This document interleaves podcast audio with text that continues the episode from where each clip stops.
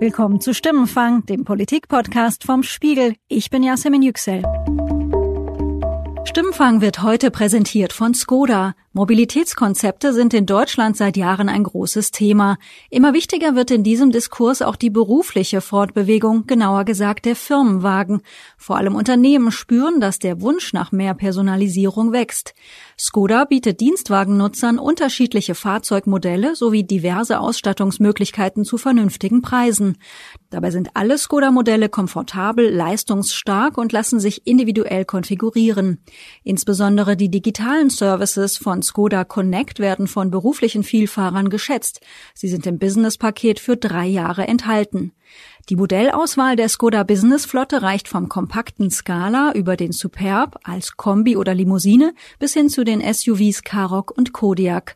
Wer mehr dazu oder auch zu den aktuellen attraktiven Leasing-Angeboten erfahren möchte, besucht am besten einen Skoda-Partner oder die Seite skoda.de slash businessflotte. Ich bin ganz anderer Meinung. Die da oben haben es versaut, haben irgendeine Biowaffe ausprobiert und es ist schief gegangen. Diese Szenen haben meine Kollegen von Spiegel TV neulich auf der sogenannten Anti-Corona-Demo in Berlin gedreht. Leute, denkt mal ein bisschen nach, Mann. Die werden verarscht von vorne bis hinten.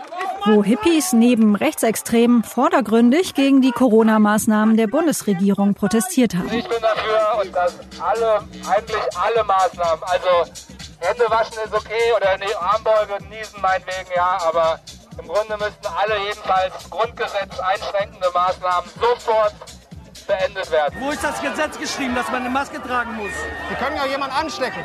Was kann ich? Jemand anstecken. Mit was denn? Corona. Was ist das denn? Nimm die Maske ab, das kann nicht TV. Spiegel TV sind Volksverräter. An diesen Demos ist ja sehr vieles mindestens sehr irritierend, aber eine ganz spezielle Sache kapiere ich nicht. Die Menschen protestieren gegen Maskenpflicht und Corona-Regeln, obwohl Deutschland bislang ja verhältnismäßig gut durch die Pandemie gekommen ist. Infektionszahlen, Todesfälle sind glücklicherweise weit niedriger als in anderen europäischen Ländern.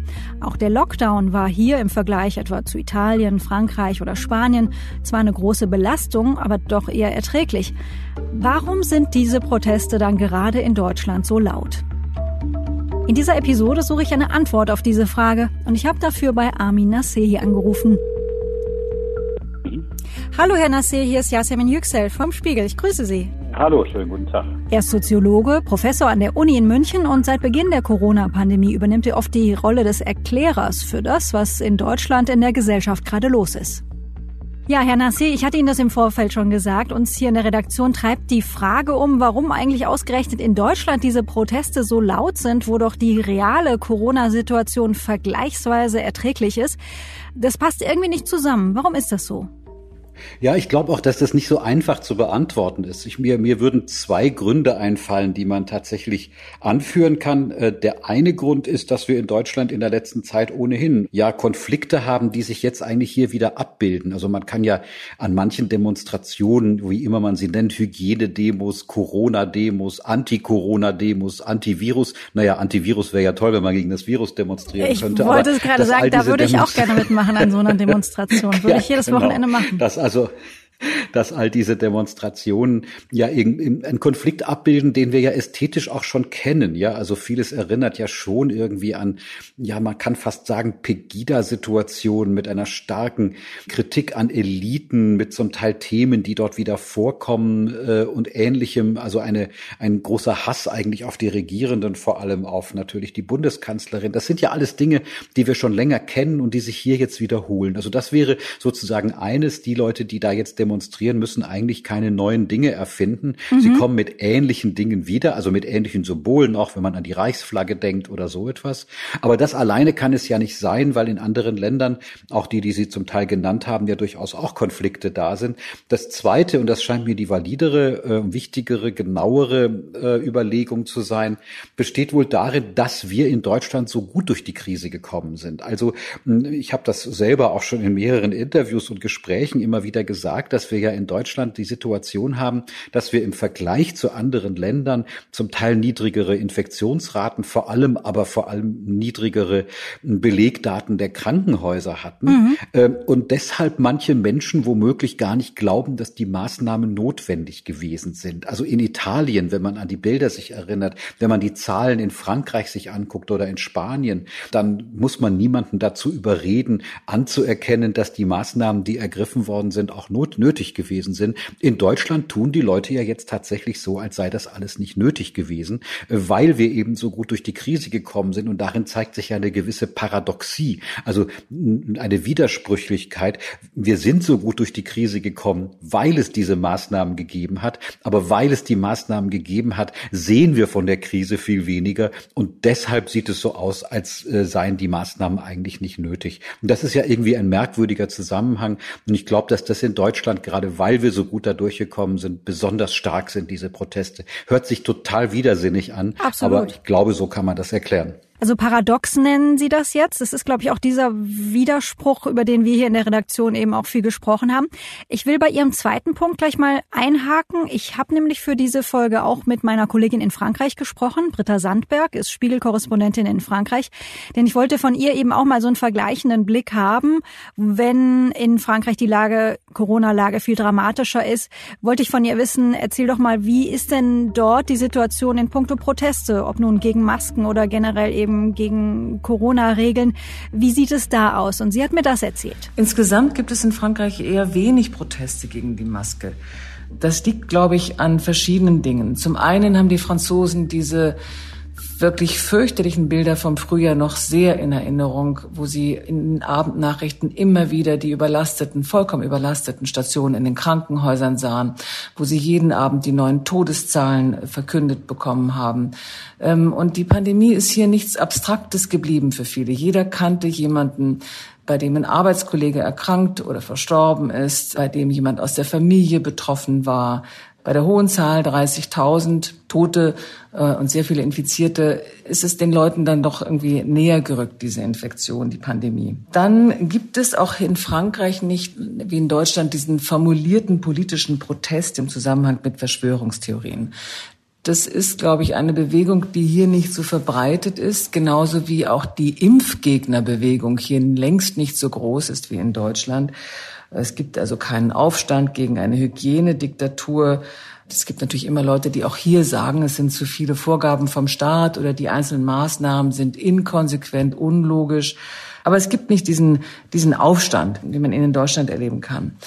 Und dann haben die Franzosen auch ein grundsätzlich anderes Verhältnis zu ihrem Staat. Sie sind lustigerweise, was man aus Deutschland, glaube ich, gar nicht so immer im Blick hat, äh, sehr viel autoritätsgläubiger, als man denkt. Sie haben auf der einen Seite diese ausgeprägte Protestkultur, bringen den Protest dann äh, sehr konsequent und oft auch sehr gewalttätig auf die Straße, wie man das bei, der, bei den Gelbwesten-Protesten gesehen hat. Es brennen äh, immer auch sehr schnell Autos äh, und es fliegt irgendwas durch die Luft. Aber Sie haben auch Respekt vor dem Staat. Sie erwarten viel von diesem zentralistischen Staat. Sie erwarten, dass er für sie sorgt in jeder Beziehung. Aber wenn, und das hat ja die Regierung im vergangenen Frühjahr gemacht, der Staat auch Dinge anordnet, vorgibt äh, oder mit Strafen versieht, dann sind sie auch relativ schnell bereit, diese Anordnungen einzuhalten. Das heißt aber, Herr Nassé, wenn man auch jetzt die Kollegin aus Paris zum Beispiel hört, dann müsste man fast tatsächlich sagen, Sie haben das vorhin schon angedeutet, in Deutschland geht es uns fast noch in dem Zusammenhang der Fragen, die wir gerade besprechen, zu gut. Aber das wirft auch nicht unbedingt das beste Licht auf uns. Ja, ich, also ich hatte, ich hatte mir stark vorgenommen, vor unserem Gespräch diesen Satz nicht selber sagen zu müssen. Womöglich geht es uns zu gut. Insofern bin ich gesagt. jetzt sehr dankbar, dass Sie den Satz gesagt haben. Also zu gut geht es uns sicherlich nicht, aber vielleicht muss man dann auch im internationalen Vergleich mal anerkennen, woran auch immer es lag, dass wir tatsächlich in Deutschland die Krise bis jetzt zumindest vergleichsweise gut bewältigt haben. Und was Ihre französische Kollegin oder Kollegin in Frankreich besser gesagt berichtet, das würde die These ja bestätigen. Interessanterweise Interessanterweise ist es ja auch so, dass etwa die Rechtspopulistin Marine Le Pen in Frankreich ganz anders als die AfD in Deutschland eher schärfere Maßnahmen fordert, als äh, dass hier eher von rechtspopulistischen Akteuren die Rede ist. Also das ist ganz spannend zu sehen, dass sich da die Dinge tatsächlich umkehren. Und wir haben es ja am Anfang des Lockdowns durchaus erlebt, dass äh, auch in Deutschland die Zustimmungsraten sehr, sehr, sehr hoch waren. Wenn man mir im Januar gesagt hätte, dass es so etwas wie ein Durchregieren durch die gesamte Gesellschaft im Sinne eines Lockdowns jemals in Deutschland geben könnte, hätte ich gesagt, das ist vollkommen unmöglich. Ich hätte auch tolle soziologische Sätze dazu gesagt, warum das unmöglich war. Aber das ist tatsächlich möglich gewesen, weil man tatsächlich existenziell betroffen war. Und in Deutschland sind wir das nicht, weil uns die Bilder dazu fehlen. Ihre Frage war, was wirft das für ein Licht auf uns? Also vielleicht schon auf eine gewisse infantile Gesellschaft, die ähm, sehr schnell vergisst, die solche Bilder nicht im Kopf haben will, die womöglich das nicht ernst nimmt, was dann auch mhm. zum Teil von entscheidenden Eliten gesagt wird. Das ist eigentlich schon ein bisschen traurig, dass diese Dinge so diskutiert werden. Ich finde es auch ehrlich gesagt unverständlich, dass über die Masken so viel geredet wird, als sei das tatsächlich eine Kasteiung unseres Alltags.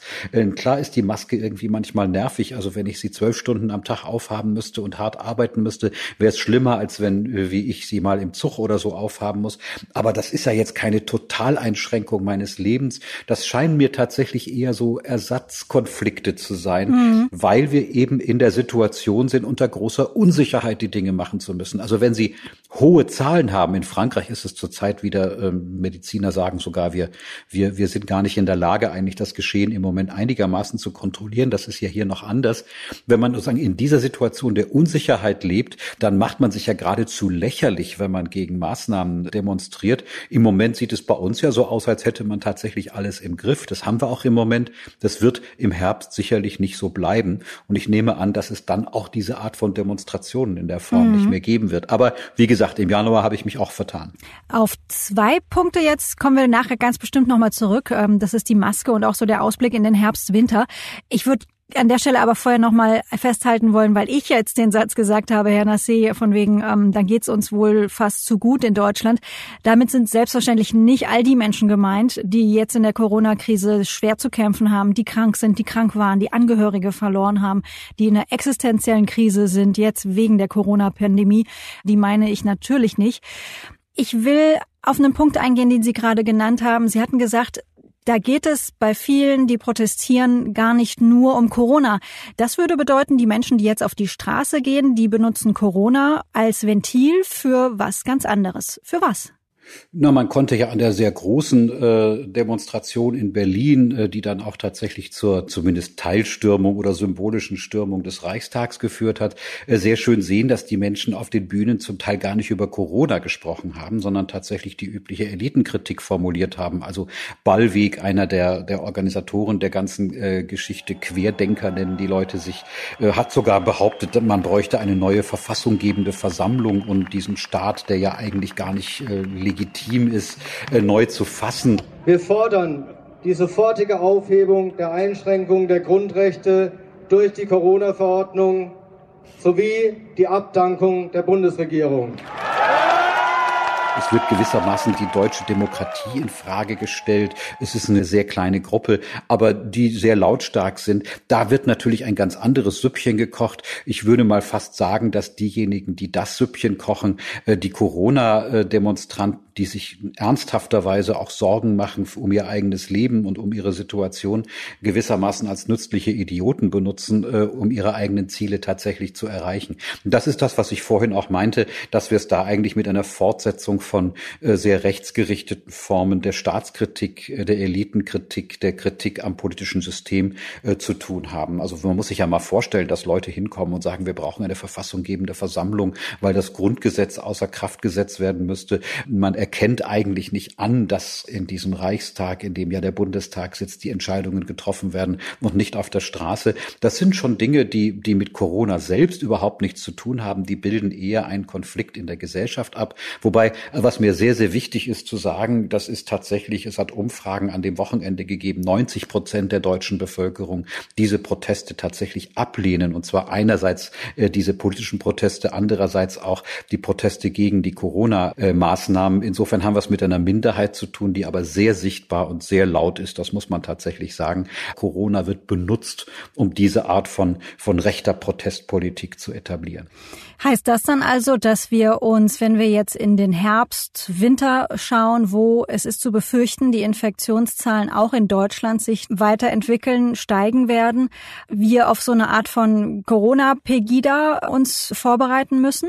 Nein, also das glaube ich in der Form nicht. Wenn die Dinge wieder stärker werden, vor allem die Infektionsraten stärker werden, dann wird natürlich die Plausibilität äh, von Maßnahmen wieder höher sein. Also so ähnlich wie wir es im ersten Lockdown hatten. Es wird hoffentlich kein Lockdown mehr geben, aber manche der Maßnahmen werden irgendwie plausibler erscheinen und dann wird es wahrscheinlich auch schwieriger, dagegen zu protestieren. Ich glaube eher, dass sich diese Art von Protesten nicht verstärken wird.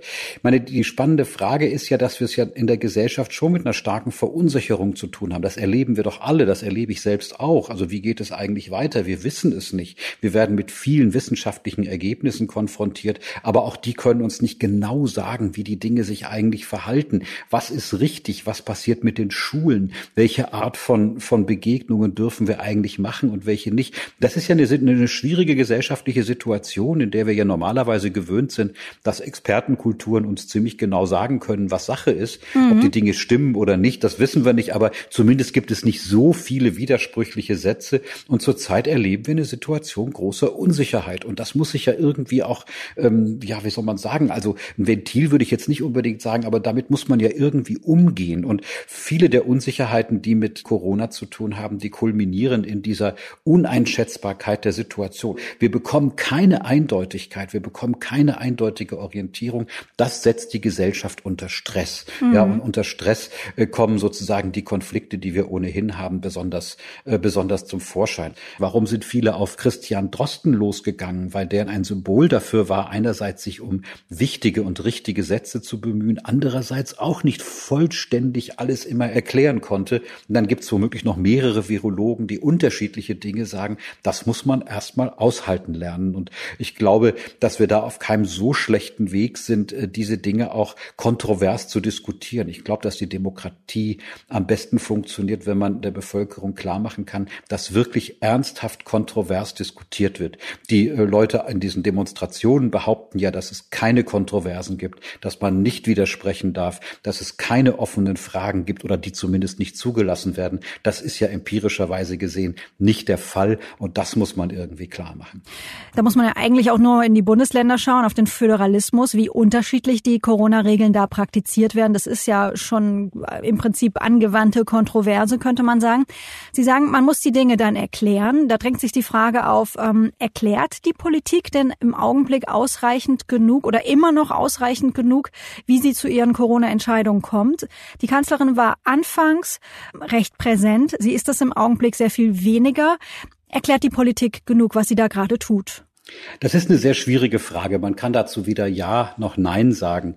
Die Frage ist ja, was tun Erklärungen und was können sie eigentlich erreichen? Also ob es im Moment sinnvoll ist, dass, äh, dass etwa die Bundesregierung sich stärker aus dem Fenster lehnt, weiß ich nicht, weil man so eindeutige Sätze im Moment nicht sagen kann. Wir sind ja im Moment in der Situation, dass wir eigentlich, mit wir meine ich jetzt die unterschiedlichen Instanzen der Gesellschaft, eigentlich so eine permanente Selbstbeobachtung der Gesellschaft machen. Wie entwickeln sich eigentlich die, die Infektions, nicht Zahlen, sondern Profile? Wer steckt eigentlich wen an? Wo sind die Risikogebiete. Wir lernen gerade permanent, wir sind ein selbstlernendes System, das eigentlich sehr wenig zentrale Sätze über sich selber sagen kann. Deshalb ist das unglaublich schwierig, das im Moment zu machen. Sobald man stärkere Maßnahmen wieder braucht, muss unbedingt, und da würde ich auch sagen, das wäre dann tatsächlich Aufgabe der Bundesregierung, der Bundeskanzlerin, muss unbedingt dies äh, eindeutig und rational erklärt werden, damit die Menschen merken, dass es keine Willkür ist. Das zu vermeiden, das wird sicherlich eher so etwas wie den sozialen Frieden Stärker herstellen. Das heißt, es geht darum, Plausibilität herzustellen. Sicherheit ist im Moment so gut wie nicht zu vermitteln. Das mhm. muss man leider Gottes sagen. Die Kanzlerin hat kürzlich was gesagt. Ja. Sie hat gesagt, das Virus ist eine demokratische Zumutung. Und auch für uns in Deutschland sind die Monate seit Februar, März ein tiefer Einschnitt. Und für jeden von uns haben sie das Leben dramatisch verändert, privat und in der Familie, am Arbeitsplatz, in unserem demokratischen Zusammenleben. Das Virus ist eine demokratische Zumutung. Diese Proteste sind ja aber auch für viele Menschen eine Zumutung, denn Sie haben das vorhin auch gesagt, ähm, die, die da so laut und mit den krudesten Theorien versehen mitunter auf die Straße gehen, sind eine Minderheit. Die haben aber in gewissen gesellschaftlichen Nischen ein sehr großes Echo. Für die Mehrheit in der ja. Gesellschaft ist das auch eine Zumutung. Wie sollte denn dann die Politik damit umgehen?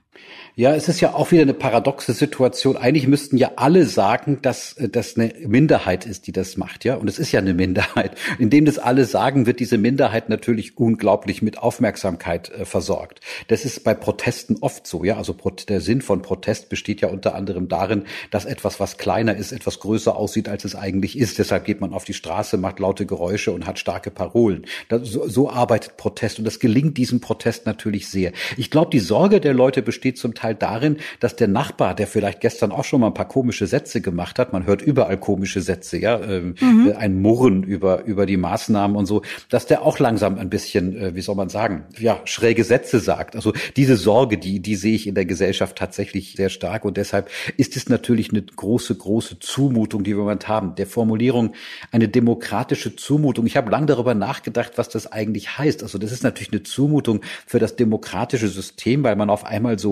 zentralistisch, muss man sagen, durchregieren muss.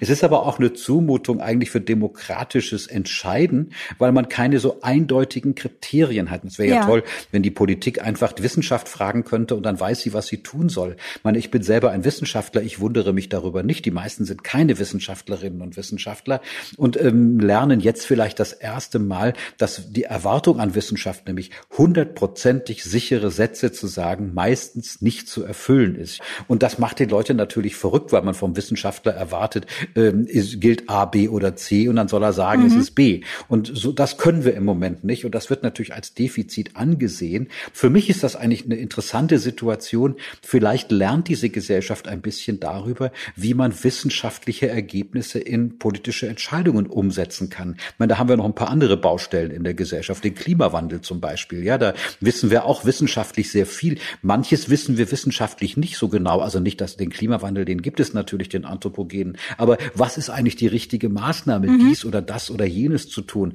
Und äh, da muss man feststellen, man muss sozusagen in der gemeinsamen Handeln von politischen Entscheidungen, von wissenschaftlicher Forschung, übrigens auch von öffentlichem Diskurs, äh, dann zu entsprechenden Ergebnissen kommen, von denen man nicht eindeutig weiß, wie sie ausgehen werden. Also wenn man es genau nimmt, ist diese Krise ein großer Lernanlass für die Gesellschaft und Lernen, das wissen wir alle noch, wir waren alle mal in Schulen, sind auch zum Teil Krisensituationen. Auf einmal stellen sich die Dinge anders dar, als wir sie uns vorher gedacht haben. Hört, hört, wie gehen wir jetzt damit um? Das ist die Situation, die wir im Moment haben. Herr Nassé, Sie haben vorhin schon mal über die Maske gesprochen und ich würde auch gerne über dieses Stück Stoff noch mit Ihnen reden.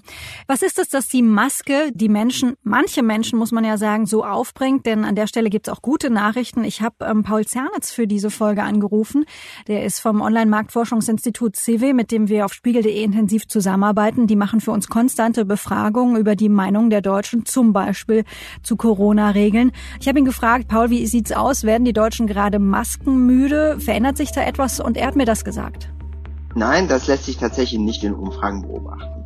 Zwar ist die Zustimmung zu einer Maskenpflicht in der Öffentlichkeit aktuell wieder etwas gefallen, aber wirklich nur minimal. Und sie liegt immer noch auf einem sehr hohen Level von über 70 Prozent. Der Anteil derjenigen, die laut eigener Auskunft zu gar keinem Anlass eine Maske tragen, liegt zudem aktuell bei nur 3 bis 5 Prozent. Außerdem sagen aktuell weiterhin nur 6 Prozent, dass es sie nicht stört, wenn andere Menschen zum Beispiel im Supermarkt keine Maske tragen. Das heißt jetzt aber natürlich nicht, dass die Menschen mit großer Freude und gerne Maske tragen. Aber den Sinn und Zweck hinter der Maskenpflicht versteht die Mehrheit der Bevölkerung weiterhin sehr, sehr gut. Das heißt also ähnlich wie bei den Protesten insgesamt, die, die die Masken ablehnen, sind eine Minderheit. Dennoch, wie erklären Sie sich, dass die Masken so viele Menschen auf die Palme bringen? In der Tat. Also meine, warum ist die Maske so sichtbar? Weil sie mitten im Gesicht hängt. Also es, es gibt ja fast nichts ostentativeres, sichtbareres, symbolischeres als diese Maske. Man kann an der Maske ja nicht vorbeigucken. Und die Maske, also wenn man jemanden mit Maske sieht oder die Maske aufhat, dann hat man ja eigentlich anerkannt, dass wir in einer Krisensituation leben. Und deshalb ist die Maske natürlich so stark aufgeladen. In, in den Vereinigten Staaten ist die Maske eine Zeit lang der Hinweis darauf gewesen, ob man Demokrat oder Republikaner war. Ja, also die Demokraten haben Masken auf gehabt, die Republikaner nicht. Inzwischen hat sich das ein bisschen vermischt, aber die Maske ist ein Zeichen. Hm, ich darf da kurz einhaken, Herr Nassé, weil Sie jetzt die USA ja. genannt haben. Das erinnert mich spontan an eine Pressekonferenz mit Donald Trump in den vergangenen Tagen äh, vor dem Weißen Haus. Da äh, maßregelte er einen Journalisten. Der Journalist hat eine Frage gestellt und trug selbst eine Maske. Und ähm, das hat Donald Trump nicht gepasst. You're going to have to take that off, please. Just you can take it off. You're, you're how, how many feet are you away? I'll speak a lot louder. Well, if you don't take it off, you're very muffled. Und ich fand dieses Beispiel darum so eindrücklich, weil wir hier eben sehen, dass ein Maskengegner es nicht einmal aushalten kann oder will, dass andere eine Maske tragen. Genau. Und es ist eben so sichtbar. Also es ist gewissermaßen, die, die Maske wird politisiert, obwohl sie eigentlich nur ein Stück Stoff im Gesicht ist. Und natürlich ist die Maske, das wird ja zurzeit stark diskutiert, hat sie natürlich auch Nerviges an sich. Ich bin Brillenträger und habe dann entsprechende, entsprechend kann ich nicht durch meine Brille gucken und es ist irgendwie blöd, die Maske aufzuhaben. Aber also ernsthafterweise gesagt, wenn das das Schlimmste ist, was uns im Moment blüht und passieren kann, würde ich sagen, dann haben wir es ziemlich gut getroffen. Also die Maske ist eben ein Symbol und alle Symbole Symbole verweisen auf etwas anderes, als sie selbst sind. Und deshalb ist die Maske eben äh, ja einerseits der Hinweis darauf, wer eine Maske sieht, muss anerkennen, dass es eine Krise gibt. Oder die Maske nicht zu tragen, ist der Hinweis darauf, mit der Krise nicht so umgehen zu wollen, wie die Herrschenden, wie man sie dann so schön nennt, die Eliten, das eigentlich sagen. Das ist ein, ein billiger Protest, billig in jeglicher Hinsicht, äh, also ein einfacher Protest, man war ein kindischer Protest, würde ich fast sagen, wenn man Leute im Zug sieht, die die Maske extra nicht aufhaben. Donald Trump haben Sie gerade selbst genannt. AfD-Politiker scheinen sich damit ja auch ein bisschen hervortun zu wollen. Das sind alberne und kindische Formen, wenn man so will. Es ist etwas, was man symbolisch betrachtet. Es geht auch da meistens gar nicht um die Maske selber, sondern es geht um die Frage, ob man diese schwierige Situation in einer Krise zu sein an sich ranlässt oder nicht. Ich habe in Zusammenhang mit der Maske aber auch immer wieder viel über so diese politische Rahmenhandlung zur Maske nachgedacht. Ähm, die Bundesregierung hat relativ lange gewartet, bis sie eine Maskenpflicht ausgesprochen hat. Kontrolle und Sanktionen haben dann noch mal länger gedauert. Erst jetzt haben Bundesländer sich zu unterschiedlich hohen Bußgeldern entschieden. Das heißt ja in der Praxis ganz oft, dass ähm, ich, wenn ich nun beispielsweise im Zug sitze und neben mir sitzt jemand, der keine Maske trägt, dass wir als Gesellschaft diese Situation ganz oft untereinander aushandeln müssen. Sind wir damit in dieser Krise denn nicht überfordert? Offensichtlich sind wir überfordert. Es ist offenbar sehr, sehr schwierig. Wie soll man sagen, das ohne Strafbewährung, ja, wie man das juristisch sagen würde, mit diesen Dingen entsprechend umzugehen. Es gibt ja inzwischen Strafen dafür, die sind recht moderat, aber ähm, man, man muss das offenbar entsprechend einführen. Meine, das ist mit der Maske ja ganz interessant, äh, dass es ja nicht nur um einen selber geht. Ja, also wenn man durch das Fehlen der Maske äh, nur sich selbst gefährden würde, dann wäre es ja noch was anderes als die Tatsache, dass die Maske ja eigentlich eine Art Solidaritätssymbol ist. Also mit genau. der Maske schütze ich eigentlich den anderen, während der andere mich mit der Maske schützt. Das ist ja, das kann ein Soziologe ja gar nicht besser erfinden, so eine komische, so eine komische Konstellation. Also eigentlich ist die Maske ja etwas, was uns einerseits trennt, andererseits dadurch verbindet, weil wir nur mit der Maske näher aneinander ran können. Das finde ich eigentlich das symbolisch Spannende an der Maske. Und deshalb ist es etwas, was, ja, was man wahrscheinlich schon vorschreiben muss, aber vielleicht auch nur mal genauer erklären, dass es uns nicht trennt, sondern sowas wie Nähe ermöglicht. Und es ist der Versuch schon zu zeigen, dass wir in einer gewissen Weise auch aufeinander achten müssen. Und, und insofern muss ich ganz ehrlich sagen, habe ich wenig Verständnis für Leute, die, die bei der Maske denken, es gehe um alles und es gehe tatsächlich um das Ganze. Es geht da tatsächlich nur um die Maske. Außerdem sieht man die Augen der Menschen inzwischen viel besser und das hat ja auch einen Vorteil. Das kann auch Vorteile haben. Dann konzentriert man sich mehr auf die Blicke, die ja oft auch sehr viel sagen.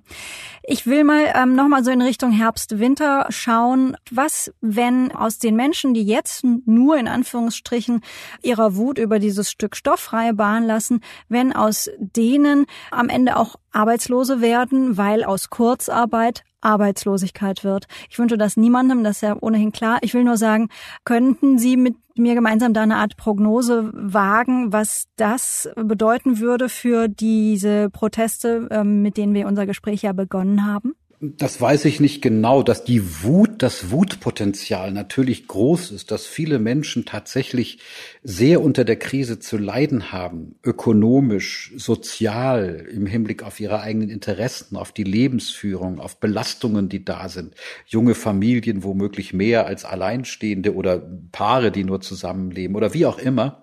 Das ist klar. Und das muss man auch ernst nehmen. Ich meine, man muss auch sehen vielleicht, äh, dass wir diese Kurzarbeiter, dass wir das Kurzarbeitergeld haben, ist eine, eine ganz wichtige Maßnahme, wenigstens ein bisschen abzufedern. Viele werden ihre Arbeit verlieren. Manche Branchen werden in schwierige Situationen kommen. Übrigens manche Branchen, die vielleicht vorher ihre Hausaufgaben auch nicht gemacht haben, schneller in, in, in diese, in diese Situation, als sie sonst gekommen wären und so weiter und so weiter. Also wenn man das wegreden wollte, würde man tatsächlich falsch liegen. Das muss man sehr, sehr ernst nehmen und deshalb ist sozusagen das Politische auch im Moment insofern wichtig, als man möglichst die Folgen für die Menschen möglichst klein hält und dass man ernst nimmt, dass diese Folgen tatsächlich da sind. Ich habe es vorhin gesagt, die Gesellschaft ist unter großem Stress. Das muss man ernst nehmen. Unter großem Stress gibt es mehr Konflikte. Wo es mehr Konflikte gibt, da gibt es es schwieriger, die Dinge zu entscheiden. Äh, das ist die Situation, in der wir uns befinden. Also zu, so zu tun, als wäre ja gar nichts los, nur so ein Virus da, das werden wir schon irgendwie hinkriegen. Äh, das wäre völlig falsch. Aber das macht ja auch niemand ernsthaft. Das muss man ja tatsächlich auch sagen. Die Kosten und die Folgen der Krise, die können wir im Moment noch gar nicht so richtig überblicken. Ich möchte zum Schluss noch mal eine Frage aufwerfen. Sie haben jetzt vielfach Parallelen auch gezogen zu Protestbewegungen, beispielsweise wie Pegida. Ich frage mich, ist damit zu rechnen, dass die Politik hier jetzt erneut eine Wählergruppe verliert? Also parallel beispielsweise zu der Entwicklung nach der Flüchtlingspolitik in den Jahren 2015? Das weiß ich nicht. Das wäre äh, jetzt Spekulation, das zu sagen. Wir können zumindest sagen, dass eine Wahl ja schon stattgefunden hat, jetzt nach der harten Krise in der Bundesrepublik, nämlich die Kommunalwahl äh, in Nordrhein-Westfalen. Und da kann man zumindest nicht sagen, dass äh, die, die Regierenden selbst, also in diesem Fall in Nordrhein-Westfalen vor allem die CDU, dafür abgestraft worden wäre, was passiert ist. Und man kann auch sagen, dass weder die AfD noch, ähm, noch äh, sonstige rechte Gruppen sehr stark jetzt aus dieser Geschichte profitiert haben. Also insofern kann man hoffen, dass äh, dieses selbstlernende System, von dem ich vorhin gesprochen habe, auch im politischen System ja so aussieht, als würde es einigermaßen funktionieren, dass es da Konflikte gibt, falsche Entscheidungen gibt, dass es da zum Teil auch um politische äh, Konkurrenzen geht, äh, das wissen wir ja alles. Ja, also vieles ist überlagert worden von dem von dem Kampf innerhalb der Union um äh, um die Kanzlerkandidatur und solche Geschichten. Aber das ist ja ganz normal in einem politischen System, dass es auch um solche Fragen geht. Dafür ist, hat es eigentlich vergleichsweise äh, vergleichsweise gut funktioniert. Und ich will diesen Satz nicht missverstanden wissen im Sinne von es ist alles richtig gewesen, was gemacht mhm. worden ist. Ja, das ist es natürlich in so einer Krise nicht. Ähm, die die handelnden Akteure sagen selbst mit dem heutigen Wissen würden wir vielleicht vieles im Moment anders gemacht haben. Äh, und äh, ja, wie, wie könnte es anders sein? Es wäre sehr komisch, wenn man im Nachhinein nicht manche Korrektur auch ansehen äh, würde. Und um das noch komplettierend äh, dazu zu sagen, Sie, Herr Nassé, sind auch beratend in der Politik tätig, beziehungsweise Sie beraten Politik, beispielsweise die Landesregierung in Nordrhein-Westfalen, auch in Fragen zur Corona-Pandemie. Herr Nassé, vielen, vielen Dank für das Gespräch. Sehr, sehr gerne. Sehr Dankeschön. Gerne. Das war Stimmenfang, der Politik-Podcast vom Spiegel. Wie in jeder Woche freuen wir uns auf Ihr Feedback zu dieser Folge oder zu unserem Podcast generell. Dafür können Sie uns zum Beispiel eine WhatsApp-Sprachnachricht schicken an die 040 380 80400. Unter der gleichen Nummer können Sie auch eine Nachricht auf unserem Anrufbeantworter hinterlassen oder Sie schreiben uns eine Mail an stimmenfang.spiegel.de. Die nächste Stimmfang-Episode hören Sie wie immer ab kommenden Donnerstag auf spiegel.de, Spotify und in allen gängigen Podcatchern. Dort hören Sie übrigens jeden Freitag auch unseren Auslandspodcast 8 Milliarden mit meinem Kollegen Juan Moreno. Ich kann Ihnen das Format sehr empfehlen. Wenn Sie sich für Innenpolitik interessieren, dann ist der 8 Milliarden Auslandspodcast für Sie bestimmt auch sehr spannend. Ich bin Yasemin Yüksel und diese Woche wurde ich unterstützt von Philipp Fackler, Johannes Kückens, Matthias Streitz und Philipp Wittrock. Und danke auch an unsere Spiegel TV-Kolleginnen und Kollegen, deren Szenen wir zum Anfang der heutigen Folge gehört haben. Die Stimmfangmusik kommt von Davide Russo.